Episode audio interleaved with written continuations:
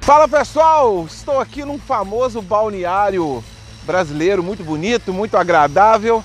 E a gente vai bater um papinho rápido, eu vou fazer uma provocação. Roda a vinheta. Sol, praia, comida gostosa. E eu tô aqui num ócio criativo. Sabe que quando a gente não está fazendo nada, a gente acaba pensando em umas situações? E é isso. É, antes de eu fazer essa provocação, eu vou pedir a você que nunca viu algum vídeo meu, que você se inscreva aí no canal, dá essa moral aí, compartilhe esse vídeo, aperte o sininho e também quem quiser me escutar apenas é, o meu áudio, eu transformo esses vídeos em podcast e eu jogo nas plataformas digitais, beleza? Então, o motivo que me fez gravar é, esse papo furado é o seguinte, cara, eu estava aqui à toa, eu lembrei, será que existe algum ano mais importante do que o ano de 1980? O que, que tinha nessa água dos músicos na, no início da década de 1980 que eles beberam, que teve tanta produção boa, tantos discos bons lançados no mesmo dia. Vou dar apenas um exemplo. O Bruce Steel do Judas Priest e o primeiro do Iron Maiden eles foram lançados no mesmo dia, 14 de abril de 1980.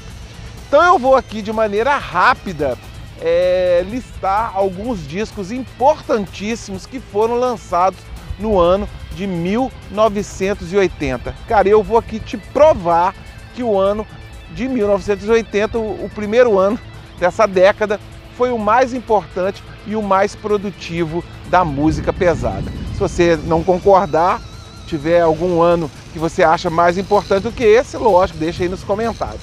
Tá legal? Vou fazer essa lista rápida aí. Vamos lá, bem rapidinho, só dizendo o nome de alguns discos, tá? Tem, ó, vou começar pelo UFO, o famoso UFO, No Place to Run. O Nazaré, o Malice in Wonderland. Tem o Axe, Live on the Edge. Ramones, cara. O Ramones tem o End of the Century, um disco muito legal. Rush, o Permanent Waves. Isso tudo, cara, foi lançado em janeiro. Ó, o The Rods, também o Hard, o Rock Hard, um descasso. Tem o Journey, cara, bandaça de hard rock com Departure. A Plasmatics, né, o embrião do, do punk. É, o No Hope for Wrecked. O Scorpions, em março, lança o maravilhoso Animal Magnetismo, segundo disco com o Matias Jabs, aquele, aquele plano deles de atingir o mercado americano. Descasso. Como eu disse, no mesmo dia, em abril, o Iron Maiden lançou o primeiro disco e o Judas lança o clássico Bristol. Em abril também tem o Def Leppard, que lançou o primeiro disco deles, é um True on the Night, muito bom. O Horses também, o primeiro disco deles também é muito bacana. Cara, simplesmente Black Sabbath Heaven and Hell também é lançado em abril. Que mês é esse que o Van Halen também lança Women and Children's First? Caramba! Olha só, o Saxon também no início do ano, foi só que em fevereiro eles lançam Wheels of Steel, outra banda que lançou dois discos em 1980. O Kiss, o último disco creditado com Peter Criss, o Unmasked, e meses depois, já com Eric Carr na bateria, o The Elder. Queen, que lança o The Game, um disco muito legal. White Snake, Reading and Willing, muito legal também esse disco. Accept I'm a Rebel, descasso. Ted Nugget, Screen Dream, Samson, cara. Aqui já com o Bruce Dixon, o famoso Bruce Bruce. É o Hideon. Electric Sun, banda do ex-Scorpions, Ulit, John Roach, o Firewind, Blueser Cult, o Cult Erectus, banda que influenciou muito o Metallica, o Diamond Head, lançou Light to the Nations, ACDC Back in Black, olha só, o segundo disco mais vendido da história. O Black Sabbath também teve o Live at Last, lançado de uma forma pirata, né? Os caras ficaram pé da vida, porque, né, tava ali rivalizando com o novo vocalista que tinha entrado na banda. O Tim Lizzy, o Chinatown, também foi lançado em 1980. Outro ex-Scorpions, o Michael Schenker Group, lançou também em agosto um descasso. Outra banda que eu adoro, da New Wave of British Heavy Metal, Tigers of Pantang, lançou Wild Cat em 1980. O segundo disco do Saxon, que eles lançam em setembro, o Strong Army of the Law. Mais um clássico, Blizzard of Oz, o primeiro disco do Ozzy, carreira solo, 1980. Gillan, cara, ele lançou, ele começou a, a banda Gillan e fez muito sucesso na virada dos 70 para 80, o Glory Road.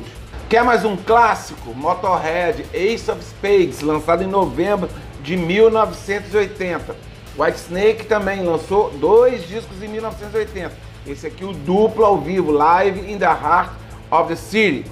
O Deep Purple, mesmo eles não estando na ativa, a gravadora soltou um In Concert em 1980.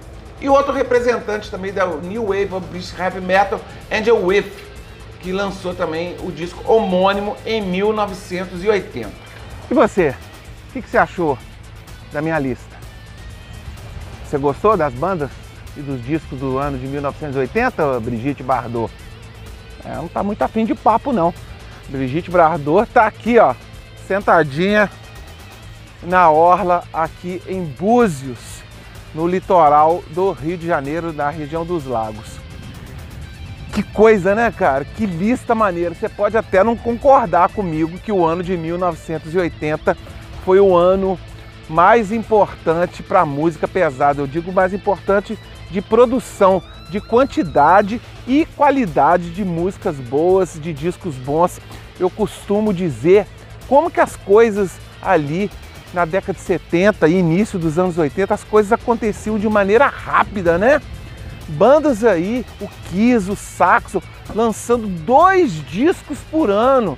Hoje em dia isso é uma coisa inimaginável. Olha só, vou virar aqui para esse visual bacana. Se você acha aí que tem outro ano que foi mais produtivo que o ano de 1980, pô, deixa aí nos comentários. Eu acho difícil, mas se você quiser fazer esse desafio, me desafiar aí, acho que o ano de 1980 foi imbatível. Tá bom, pessoal? Eu vou continuar aqui o meu passeio, o meu ócio criativo. E muito obrigado a você que me assiste, a você que me dá essa moral. Vou nessa, um forte abraço, fui.